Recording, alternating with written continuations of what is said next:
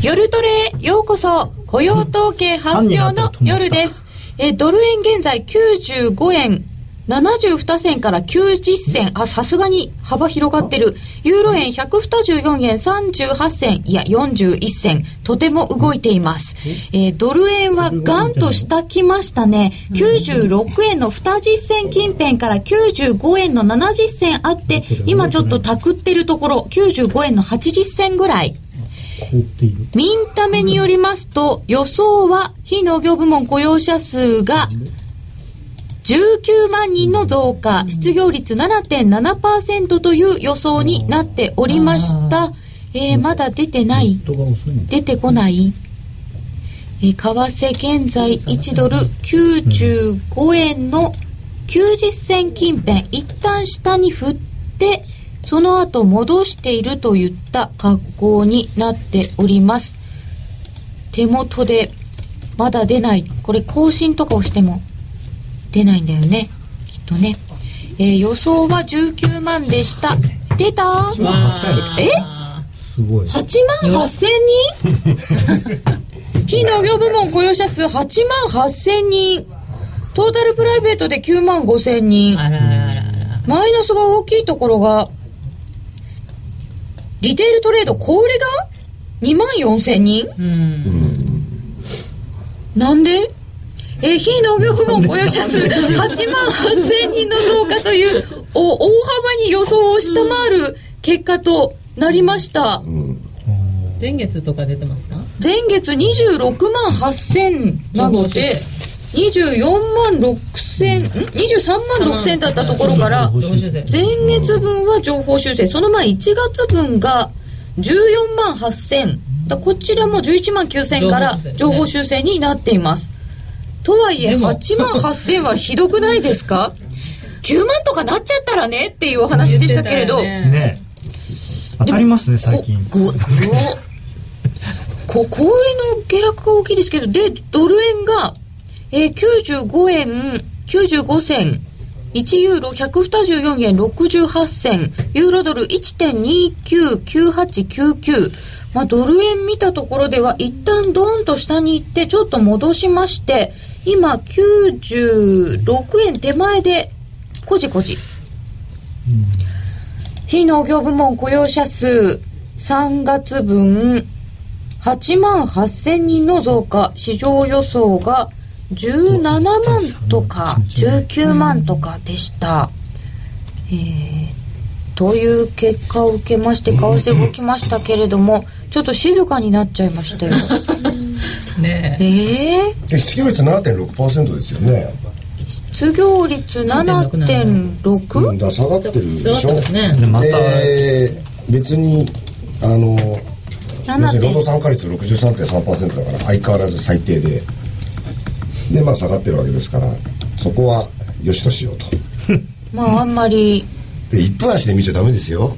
えでも動いた時わかんないんですよ。じゃあちょっと。一時間足で見たらほとんど動いてないに等しい。ドル円はそうなねのか、うん。えだってあの。ただユーロドルがかなり上がってる4日とかにすごい動いちゃったからメモリが大きいんですよ 今。なるほど、まあでも50銭一応動きましたからねドル円も。結構。そうです。あまあね今かの動き方ですね。ユーロドルが上ユーロドルががっているすごいよまずいよこれ。1.3なんて気持ち悪いですよユ本当だ。ーロドル。本当気持ち悪い、1.301718うん、まあ一旦は戻るんでしょうけどね。いい1.29台から半ばから1.302スロベ超え。ニア法派どう？どう？ドル買いのチャンスじゃないですか、そうですね。まさに。チャンスチャンス。ドル買いのチャンス、特に対ユーロでねユーロドルこれは売り時がどこでタイミング取るかですねこれね。まだ上がってくるけどユーロドルこの上がっているところを高野さんユーロ売りで上がってる時は売る必要ないと思います。下がり出してから売ればいいと思う。上がったところを待っていて。いやさ下がり出したら売ればいいんです。はい。タイミング別に相場に逆らう必要はないので。そうですね。上がってる時はほっとく。そうなんですか。はい。僕はあのユーロドルが上がってる時は見ない。見ない。見ない。そういう人多いと思うんだよな。そうなんですねえーついでにあの2月の貿易収支も出てて430億ドルの赤字。失礼。大事な指標なんですよね。はい。すいません。ついで扱いをしました。いやいやでも大事ですよ。えおいくつですか？430億ドルの赤字。430億ドルか。まあねそうですよね。これは前回が444億ドルの赤字で予想も446億ドルぐらい4から6ぐらいの赤字ということだったので、えー赤字幅は予想よりも小さい、ああでもなんか霞みました。8万8000まあ来月またちょっと変わるんでしょうけどね。まあ、ちょっと小売りが良くないっていうのは、その給与税の話とかもあるので、これトレンドになってしまうとちょっと怖いですよね。そうだからポツポツと今月入ってから出てきてる経済指標弱いのが少しあの混ざってきてるっていうのはありますよね。だから財政の引き締まりであったりとか、そういうところが、あの出てきてる可能性はありますまあので、、みんなすっかり忘れてますけど着々と財政の崖下ってるわけですからね。最初の反応あんまりなかったですけど、徐々に出てくるっていうのもありですか？それはありますよねやはりね。あのこう突然ドカンと発生するものではないので徐々にインパクトが出てくるっていうのはありますから。ただその影響をあの相殺するぐらいその割と出てきてる経済指標が1月2月って結構良かったのででまああまり心配ないだろうと忘れていたわけですけれども、はい。まあ、雇用統計で結構これだけね弱いのが出てきちゃうと、ちょっと今後少し心配かなってただ前月前々月があのリバイズアップされてますからね、今月だけでそんなにこう一喜一憂することもないかなとまあ来月思います、とかね再来月とかも戻ればいいんですけどこの10万アラウンドが続くようだったらまあ結構まずいなっていう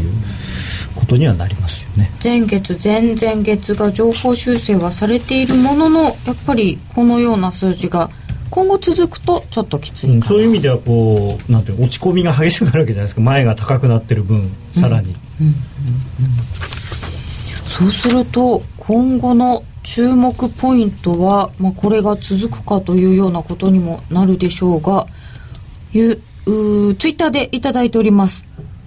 世界的に景況感が楽観的すぎるのが違和感いっぱいだったけどこれですっきりしやした。あすごいですね。本当また労働参加率また下がってるんだもん。な、労働参加率は最低。予想屋さん全く当たってないのはどういうことですか？意味ないじゃん。民間部門9.5万予想20万。本当ね予想意味なかったですよね怖くてオプションでしかポジれませんでした。小川さんチキンな私を叱ってください。叱ってください。じゃあどうぞ一言。叱られたいキャラ。これはみたいな。いえいえ。そんな。おしめ買いのチャンスってなんか音符ついてらっしゃる方も、なんかいろいろ拍子抜け。巨人が強い時はリスクオフになることが多い 日本の巨人？ジンクスが生まれましたね。月曜日の前場大荒れか？黒田さんお願いします。そうそう前回はちょっと修正ですよね。高野さんは順張りじゃんか？あユーロ？ジェットコースター相場はまだ終わらないぜ。ね。下がる時の順張り。ユーロドルロングありがとうございます。まあ、ありがとうございます。行きました。月曜の日経225が楽しみだぜ。あ、そうどっちにか楽。しみなんでしょう？ね。夜間市場でも強いですよ225でも、あ、欧州株の下げてたのは漏れ漏れだったんじゃね？っていう人がいらっしゃいましたけど、欧州下げてましたよね。俺だよ、俺、ADP だよ。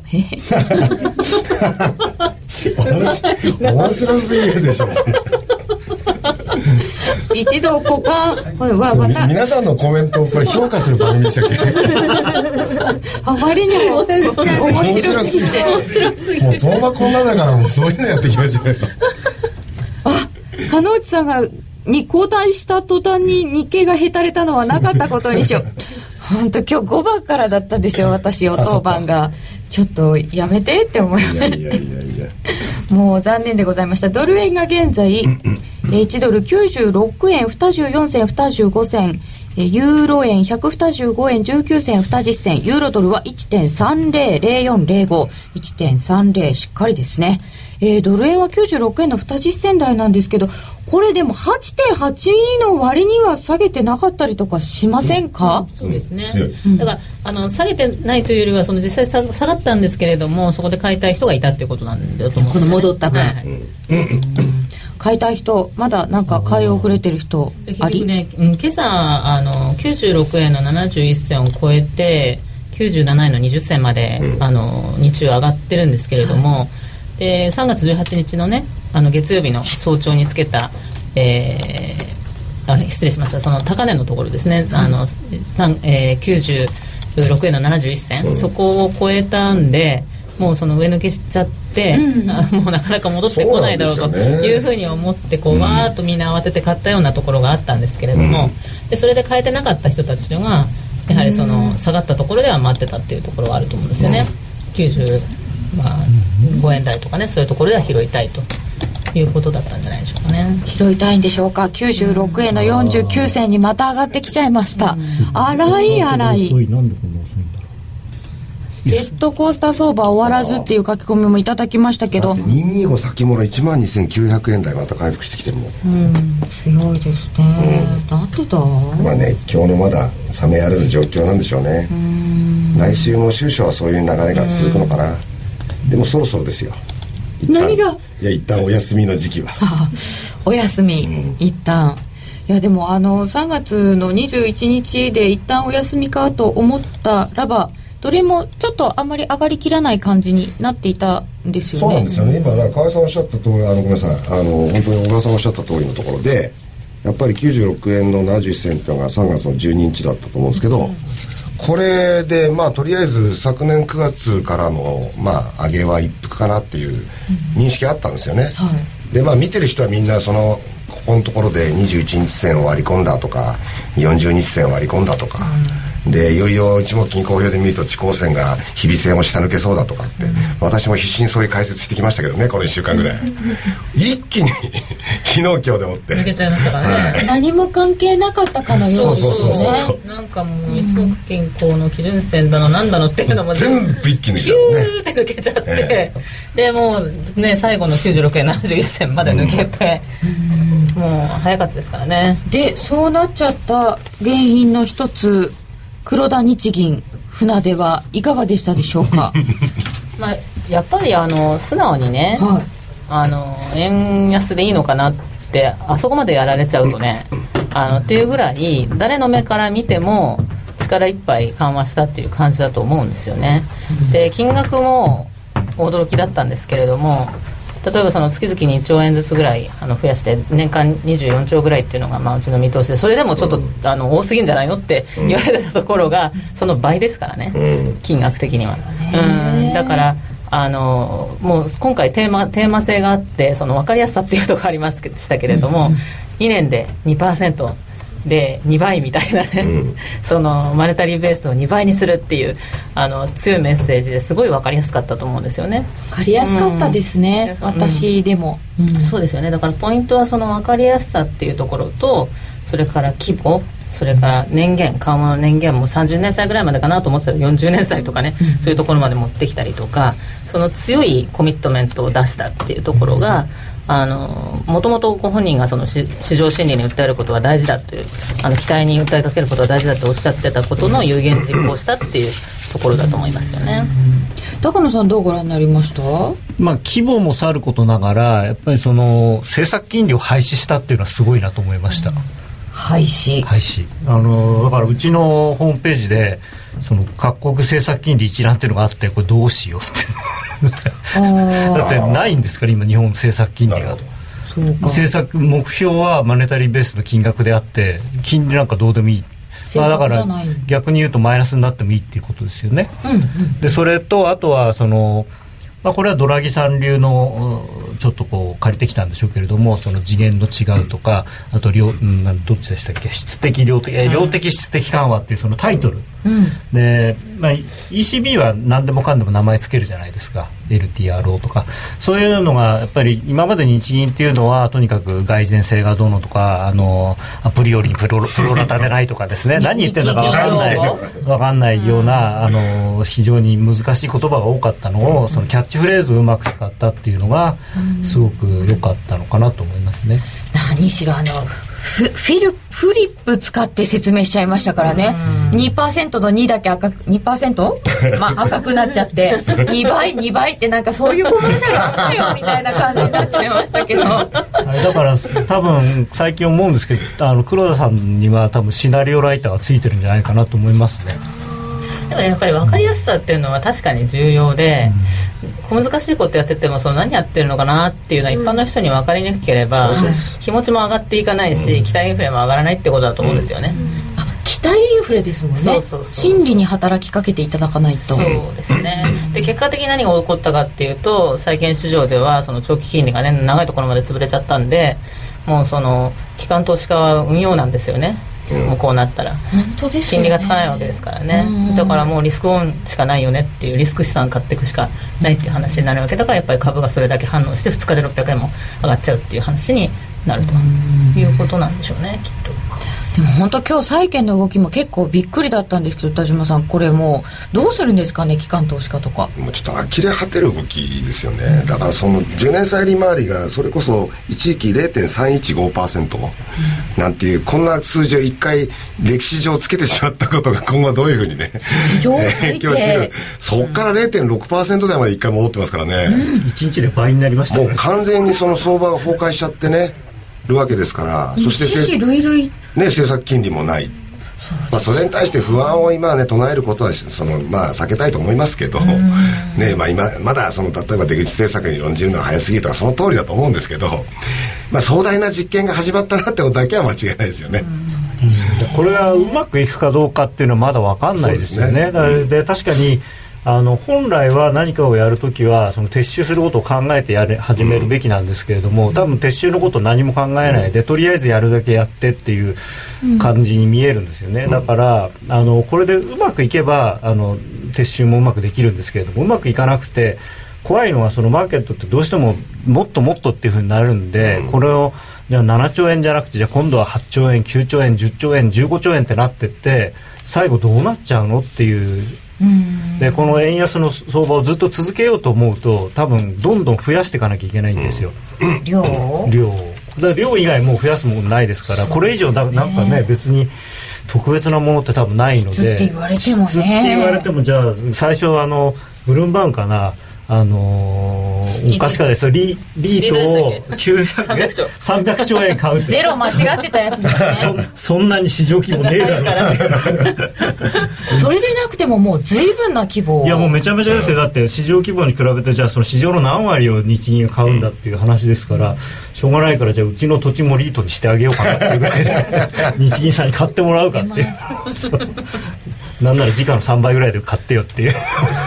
もうちょっと金利はどうなんでしょうと思いますけどその金利とだってドル円は結構関係してくるのでしょうが。まあ、今日はなんか本当に債券のあの利回りに結構素直にドル円は反応してましたよね、えー、と日経平均は資産運用として使うことが難しくなった。全て異次元危険な香り。高野さんの目で見てもやっぱり博打でしたか？黒田日銀。うん。トレーダーは流れにつくのみ。そうなんだよね。ドル円お帰り含み益が帰ってきた。歴代の人たちのへたれ具合があったからなおのこと黒田さんの会見が目立った感じ。アメリカも国債ちょっと変なぐらいで買われて1.7%を割ったん。なんか皮肉だなと思うんですよね。あのドラギさんとかはユーロを守るために何でもやるって言って、ドラギマジックになってるじゃないですか、はい。黒田さんは自日本銀行自分が発見してる通貨の価値を低くするために何でもやってるわけですから、なんかね変な話。え日本ってそういう国？まあそうですね。ただそのアメリカも今までそれをやってきたわけなので、あのまあ、バランスシートをねどんどんどんどん大きくして通常の3倍まで来ちゃって今年今までのペースでずっと買っていくと4兆ドルぐらいまでねいってしまうわけですからまあ、そういう中でアメリカドルの価値も下がっていったっていうね、あの流れに今までリーマンショック以降あったわけで。でこれを今後今後出口を模索していくって形になるわけですけれども、まあ、日銀はそれを打ちこしてあの思い切ったことを今からやってると。で通貨の価値が下がるのはまあしょうがないということですよねそうですはい、そねちらの方が日本の製造業にとってはいいということなので、あの連銀の方々からは一部夏にも縮小とか年内に QE3 終了なんて話出てきてますけど、今日の雇用統計なんかも見るととね、うんちょっとなかなか。そこまで 言意外と僕ねあのあれだと思う出口戦略遅くなると思ってましてっていうのはいろいろ人事のこととか考えるとバーナンキさんの次誰なんだろうなって考えたらイエレンさんしかいないのかなと。思うでイエレンさんはもう本当にバリバリのハト派な バリバリのハトって変なことなんですそうですね。バリバリバリバリバリバリだなんでそうですね。イエレンさんがあの議長になるんだったらやっぱり当分出口とか言ってる場合じゃないんじゃないかなと思うんですよ。ああそうか。ということも考えるとその心配はあんまりないまあ、心配というか出口に向かってアメリカの金利上がってくれた方がドル円は上がるんでそうですね。ただ来年あの FOMC の投票メンバーの布陣っていくとちょっと高派になるんですよね。全体のメンバー構成ですか、今がものすごくハト派です今からね。すごい結構ハト派に寄ってますからそれでも去年に比べるとちょっとばらつきはあるんですけれどもんややハト派に寄ってるとで来年はちょっとタカ派の人たちがプロスターさんとかねなんか入ってきますのでイエレンさん怖そうだからな そうなんですか？いやーなんかイメージとしては割とねあのそれラガルドさんもそうだしああいうなってるのかなやっぱり鉄の女シリーズみたいな。でもバリバリのハト派って怖そうってなんかいやいやいやいや。鉄の女のところに濁んないでくださいその。言葉すごい選んでましたよね。今選んでましたよ。怖怖い。ドキドキしながら。言い出しちゃったね。触れてはいけないところに触れたなみたいな。まあでもね本当最近あのオーストラリアのギラードさんといい女性はすごいなって そあっち行きます？まあまあまあまあ そうですか。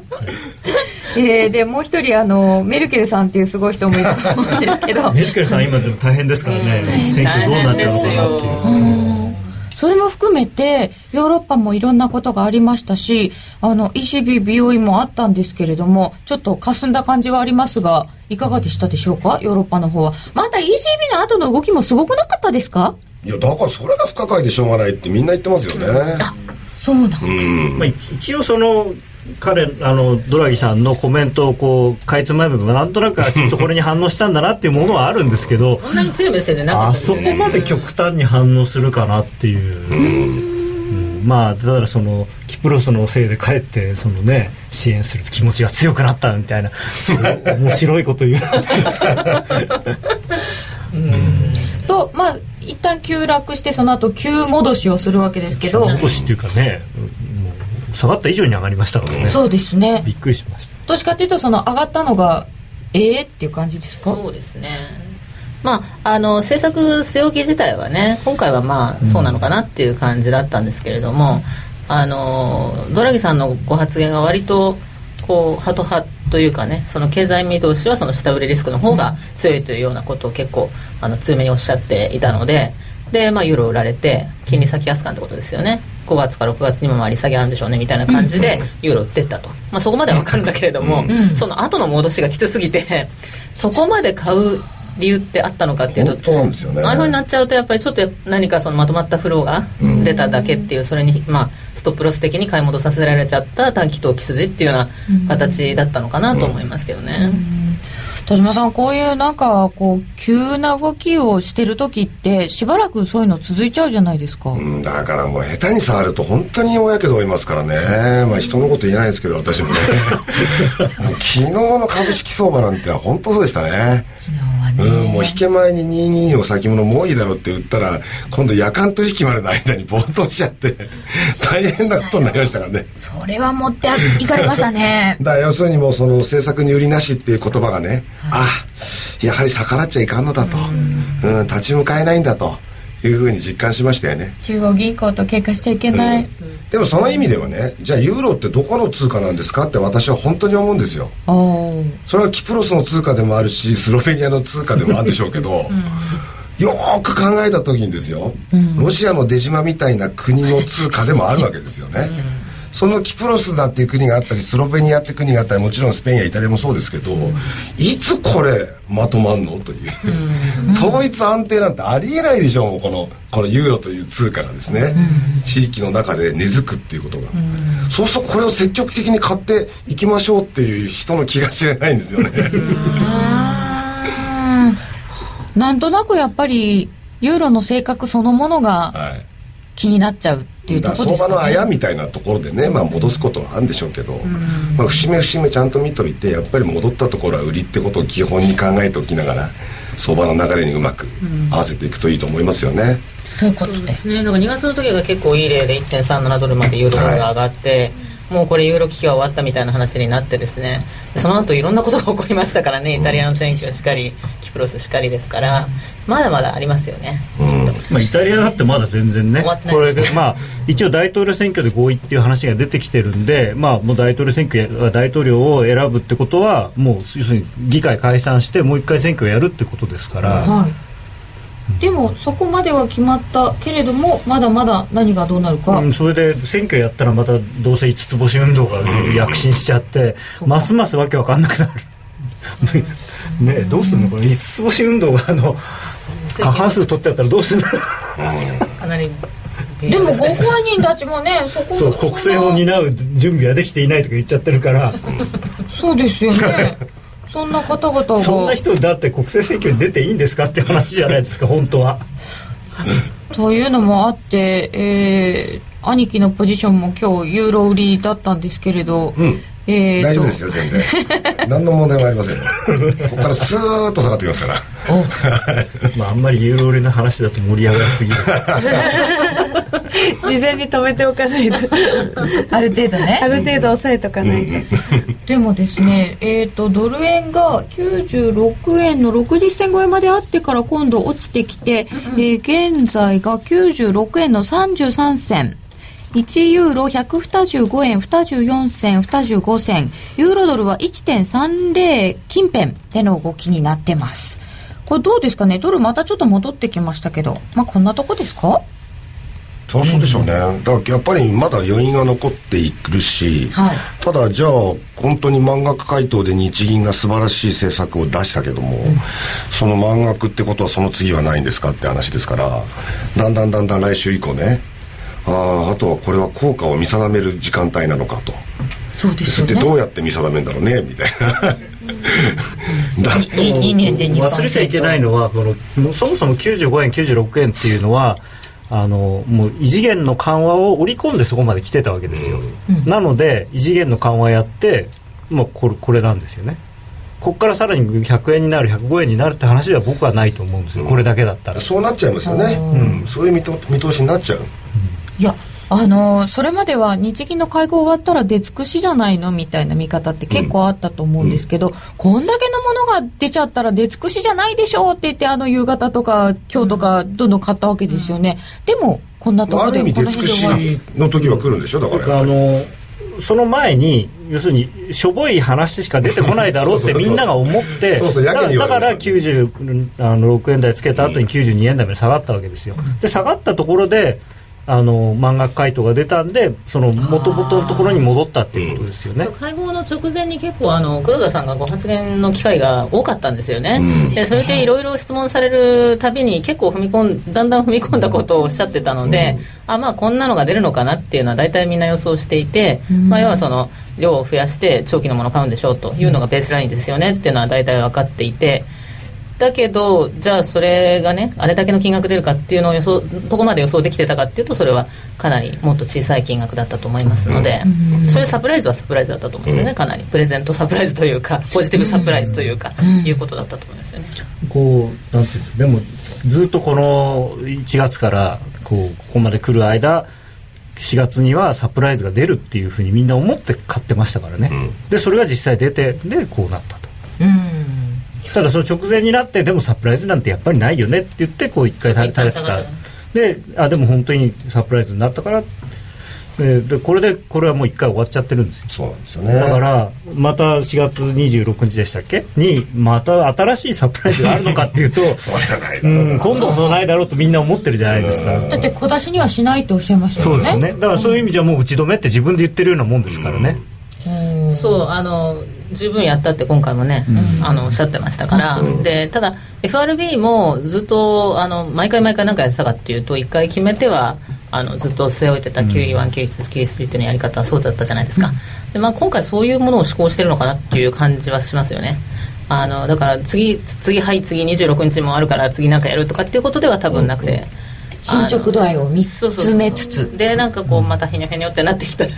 またその何かやりますということなんだと思いますね、うん。そうすると水準としてはこの96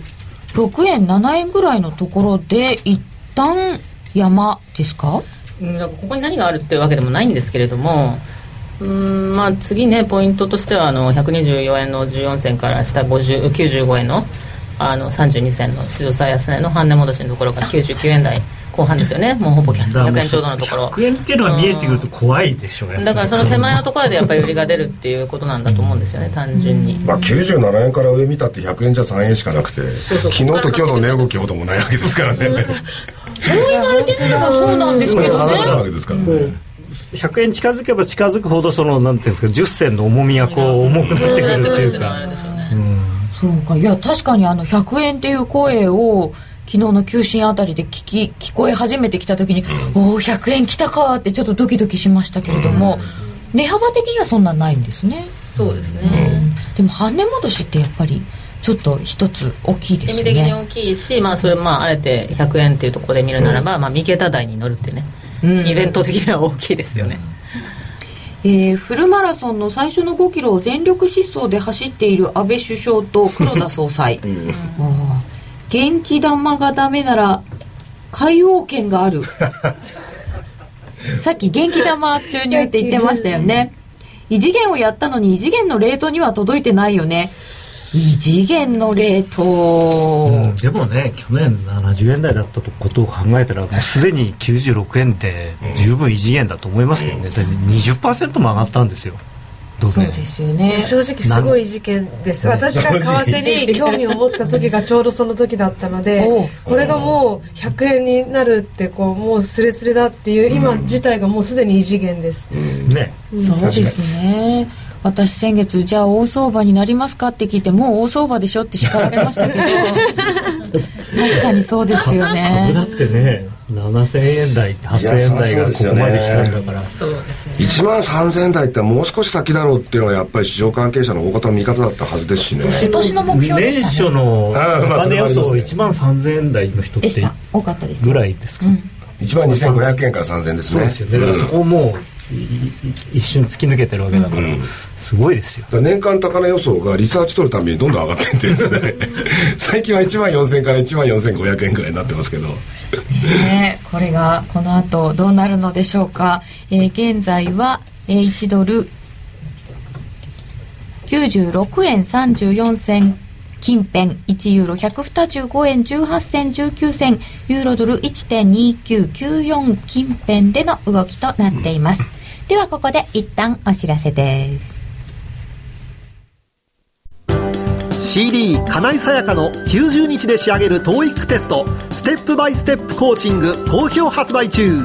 500分にも及ぶ音声ファイルとボリュームたっぷりの PDF ファイルを CD1 枚に収納。しっかり確実にテストに向けた指導を受けることができます。価格も5250円とお買い得。お申し込みお問い合わせは電話0335838300ラジオ日経通販ショップサウンロードまで。気になるレースが今すぐ聞ける。ラジオ日経のレース実況をナビダイヤルでお届けします。開催日のレースはライブで3ヶ月前までのレースは録音でいつでも聞けます。電話番号は0570-008460 0570-008460 0570を走ろうと覚えてください。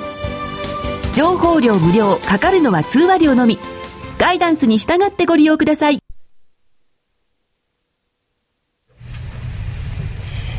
夜トレ高野康則の今夜はどっち？このコーナーは真面目に FX FX プライムの提供でお送りいたします。ここからは FX 取引を真面目にそしてもっと楽しむためのコーナーです。高野康則さんのべときなるみちゃんよろしくお願いいたします。よろしくお願いします。お願いします。えー、まず今週の振り返りはもういいかなと思うんですけど高野さん何かありますか？うん、まあ、あの、でも本当に黒田さん、あの、すごいなと思いました。で、あの、本当に、あの、金額もさることながら、さっき冒頭にも申し上げたように、そのコミュニケーションの仕方を変えてきたってことですよね。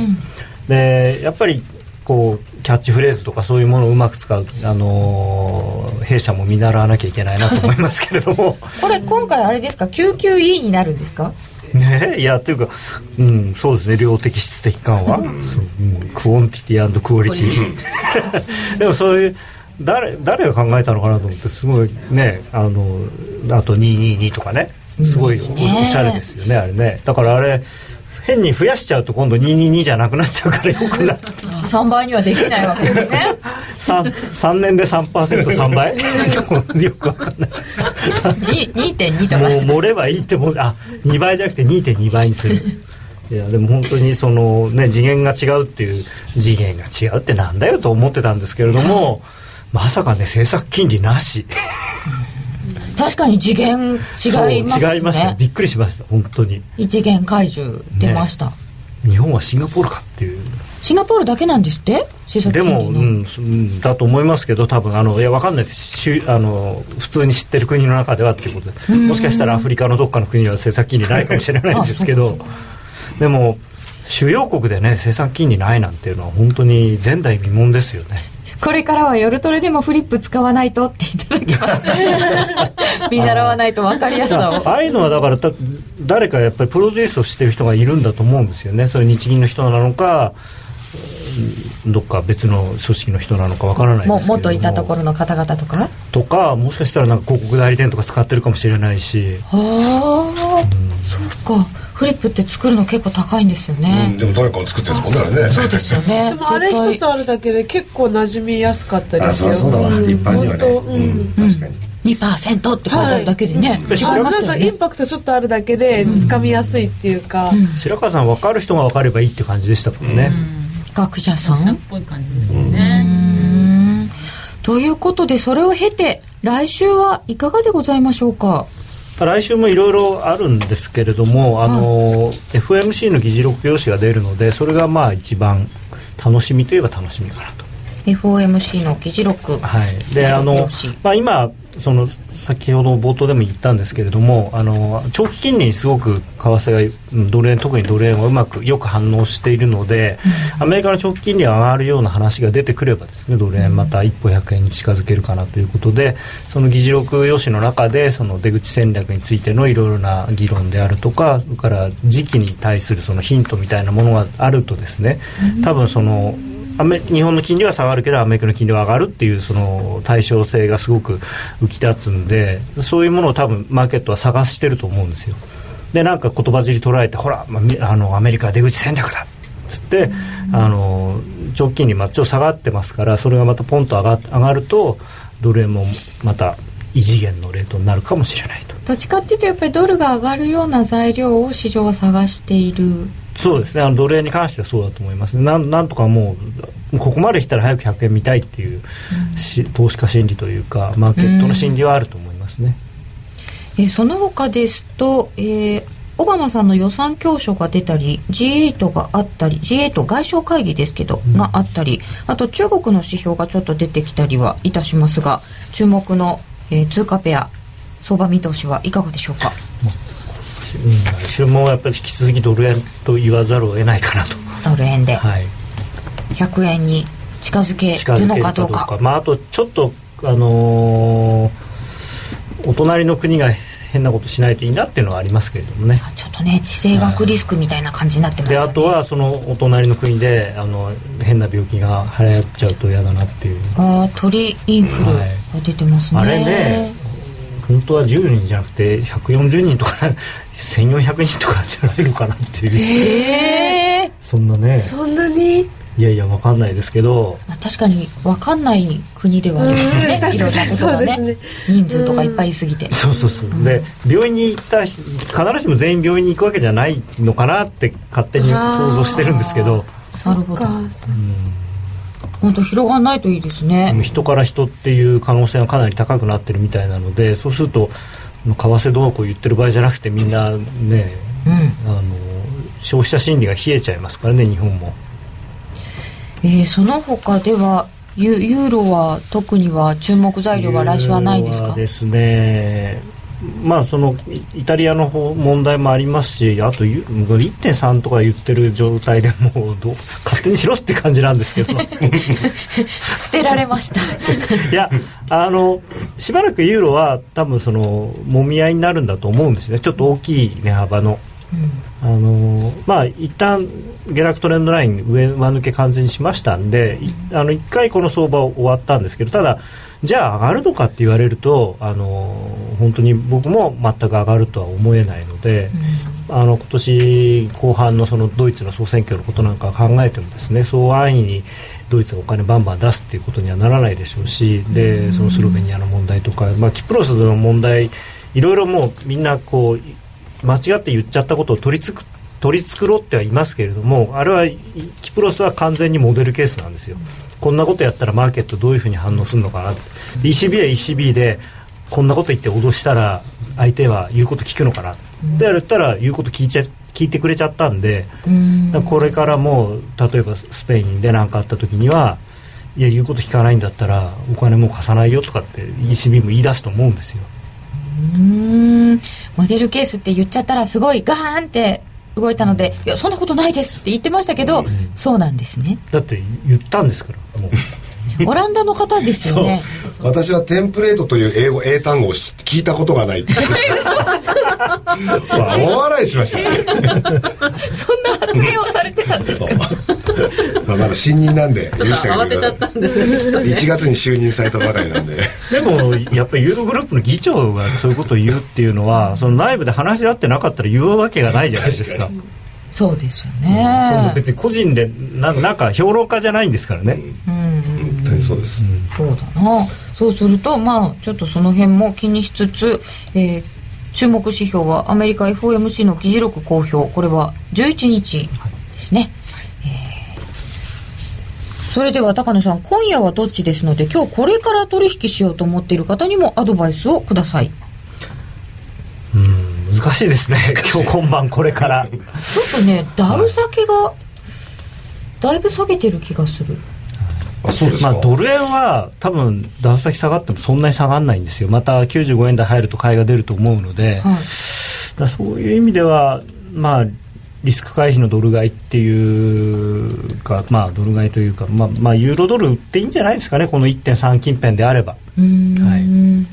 ユーロドル今で日個人的には今晩1.3ドルユーロドルの1.3っていうのは本当に気持ち悪いんで、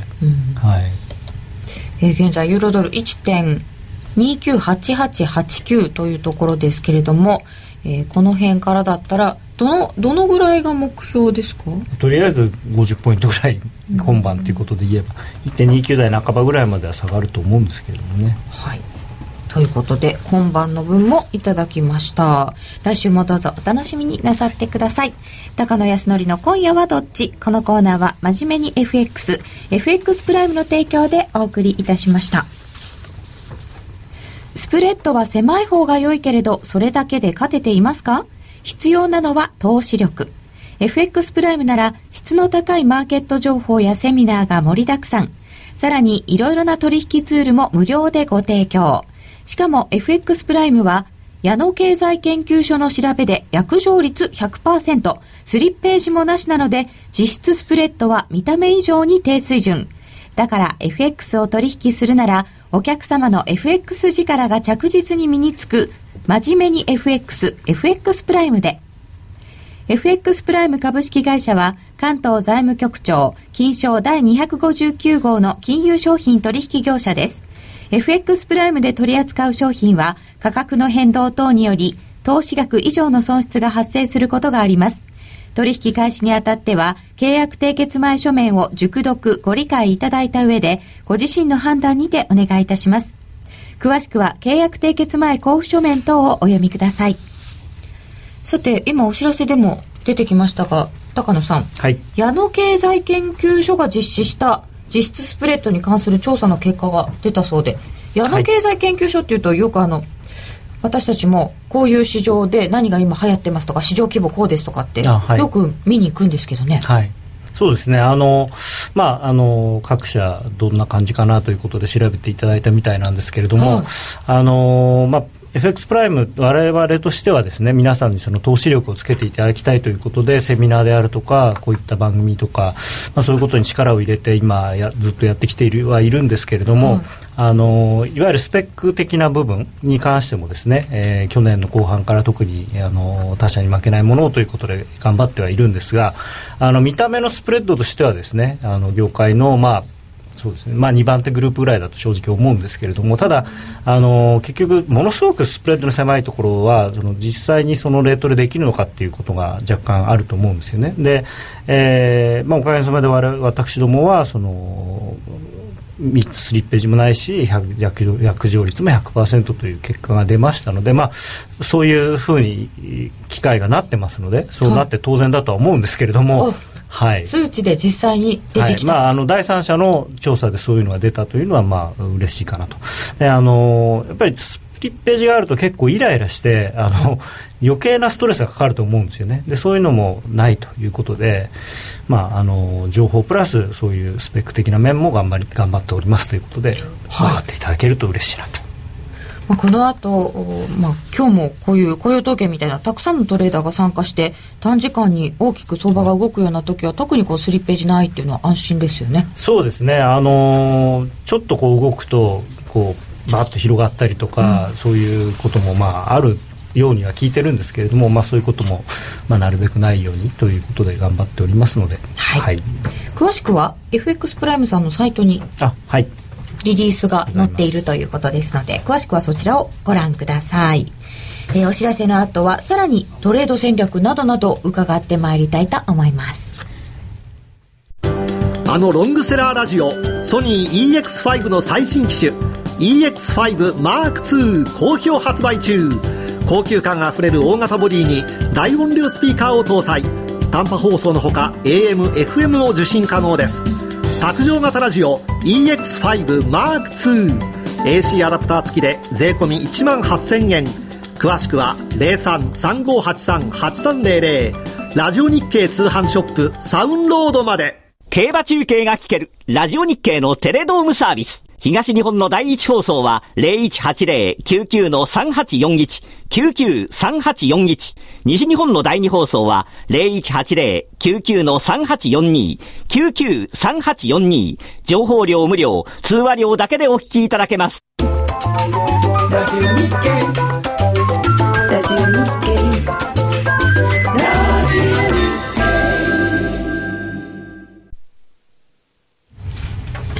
さて、え現在のところ、レートは、ドル円が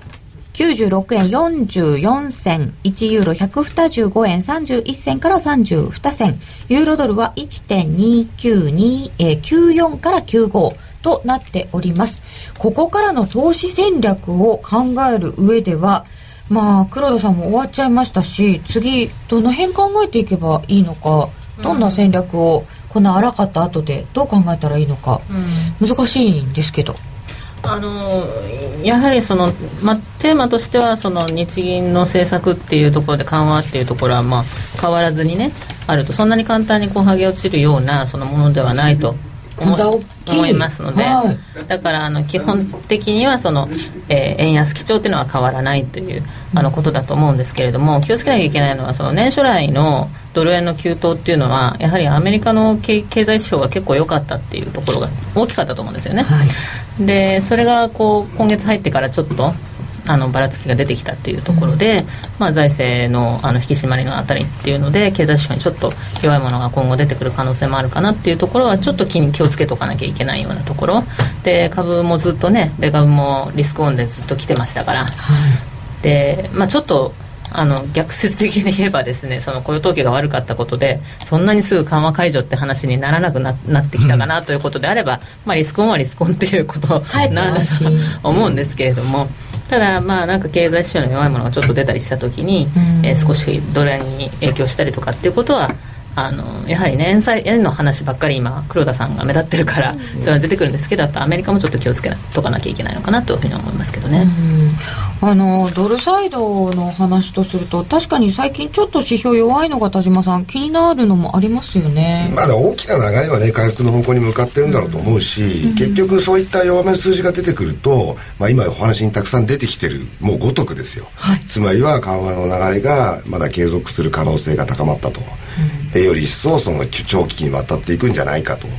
いうことになってそのまた効果が次の段階で出てくるようにもなりますし日本の今回の例えば、まあ、満額回答と言われるこの、まあ、いわゆる金融政策も結果的には回り回ってアメリカの景気経済に対して非常にプラスの面を持ってるわけですからね。アメリカに対しても、はい、そしていよいよその、まあ、まだ加味はされていないけれどもいわゆるシェールガス革命の,、まあそのじ実際の,、まあその果実っていうんですかね、っていうのがやっとこれ4月5月以降少しずつ出てくるはずなんですよね。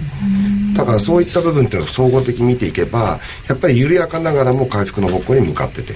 ドルサイドの部分っていうのは逆に言えばだからそういうベースがあるんだからこそ先ほどから何度も皆さんおっしゃってる通り安いとこあったらチャンスだよってみんな見てると思います。はいそんなにチャンスだぞって思ってる人が多いとするとまだそんな様子見にはならないですか？ただ日柄的にはですね私は個人的に見てるんですけどドル円はやっぱり4月の半ば後半っていうのは調整が入っておかしくないと思います。4月の半ばから後半ぐらい、はい、まあもうすでに本当は3月の12日高値で調整に入っちゃったと思ってたんですけどね、はい、でも一気にそこを抜けてきてあまだ続いてたんだなっていう、うんそれがまあそろそろまた来週以降、まあ、来週あたり一つの焦点ですけど、日柄的には一旦目立った高値をつけてお休みに入る可能性があるっていうサイクルもあります。過去の経緯を見てみますとね。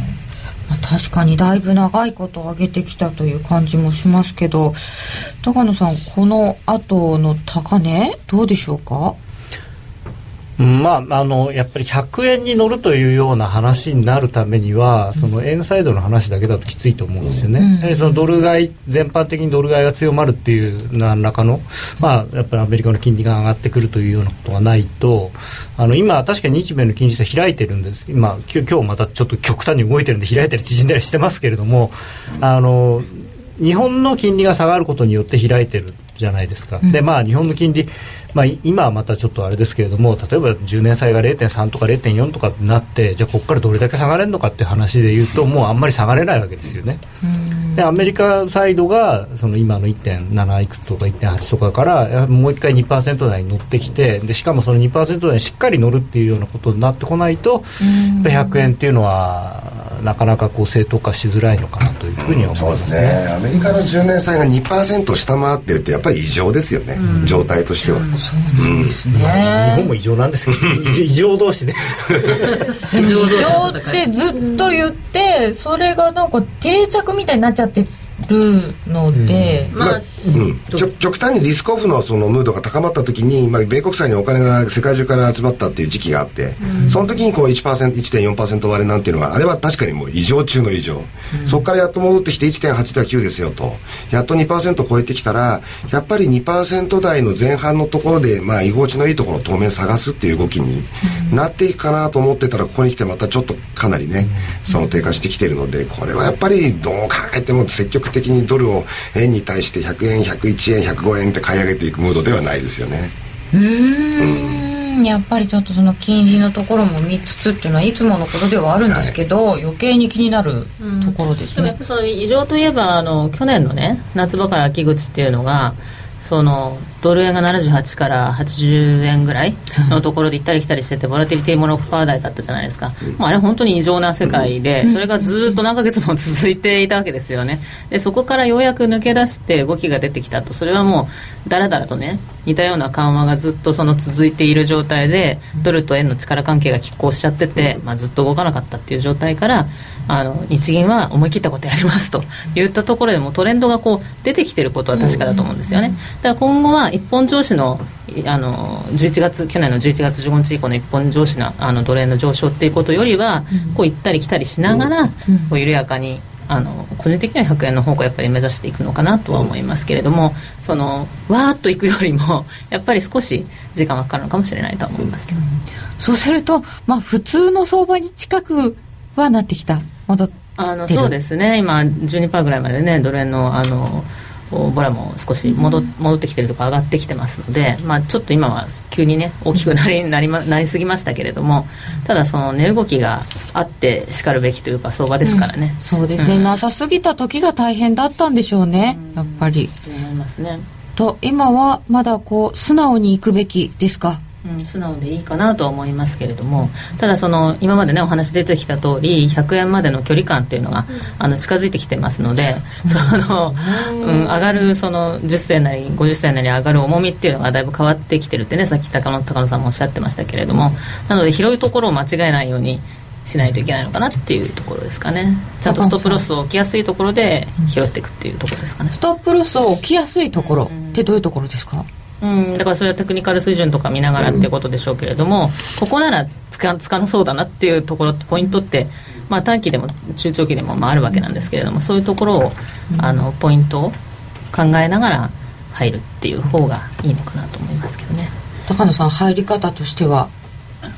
あの慌ててな11月からの相場を見てるともう買わないと買えなくなっちゃうんじゃないかっていうふうに 思うんですけれどももう今はそういう、まあ、昨日はそうでしたけれどもあのそう慌てて高値を買わなきゃいけない相場ではないと思います。なんで押し目を待って買うっていうことでいいんじゃないでしょうかね。ここまでなんかあの乗れなかったみたいな結構慌てた感があったんですけれど、少し落ち着いていいそうです、うん、まあちょっとここまで乗れてない人がここでやっぱり乗ろうって言って高値を買うとちょっと結構大変なことになるんじゃないかなと思います。ねえそうなんですよね。えー、さて、えー、現在のところは1ドル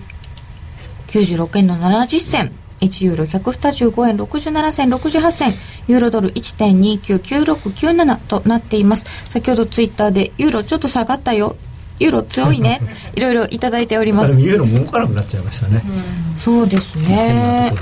なかなか動きにくいかもしれない、えー、田島さんのジャケット朝かな？おしゃれ。ありがとうございます。ねおしゃれですよね。高野さんのジャケットではカレーうどんが食べられない。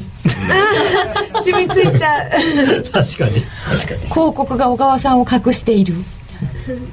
いろいろいただいております。本日もありがとうございます。こうなんか下に広告が出るんですよねユーストリームの。えー、今日の発表3月の雇用統計非農業部門雇用者数が8万8000人の増加。えー、元々の予想が20万人弱ぐらいだったところから見ると大幅に下回るものとなりました。失業率7.6%に低下ですが労働参加率は過去最低ということでした。まあでも本当ポカンでしたよね。あぜんあぜん。は歯の割にはそんなにドル下げなかった、ね、いやあまりに歯なんで反応できない。でもアメリカってこのままどんどん労働参加率下がっていくんですかね。どうなっちゃうんでしょうね。ですよね。みんな働かなくても食えるいやそんなことはないでしょう。それは社会としてちょっと問題がありそうですよね。問題あるやっぱり格差がものすごい広がってちゃう感じがしてますねね日本の今回の政策もでも僕は、うん、あのその意味ではなんていうんですか政策的にきちんと何かやってあげないと格差を広げる政策だと思うんですよ基本的には、うん、そういうところは今度は政治の番かもしれませんね。いろんなところでまあ今心配してもちょっと早いかもしれませんけどそのうち気になってくるかもしれません、えー、本日も雇用統計一緒に過ごしていただきましてどうもありがとうございました、えー、本日のスタジオゲスト為替に株とオールラウンダーの田島智太郎さん。そしていろいろなメディアで為替の情報分析を発信していらっしゃいます。シティバンク銀行の小川真紀さんでした。どうもありがとうございました。ありがとうございました。そして高野康則さん延時成美ちゃんありがとうございました。ありがとうございました進行可能してお送りいたしました。それでは皆様そろそろラジオの前の皆様とはここで、えー、お別れになります。その後えー、ユーストリームで延長戦真面目に FX お送りいたしますのでよろしければそちらにもご参加ください、えー、ラジオの前の皆様とはこの辺でお別れです。それでは皆様またお会いいたしましょう。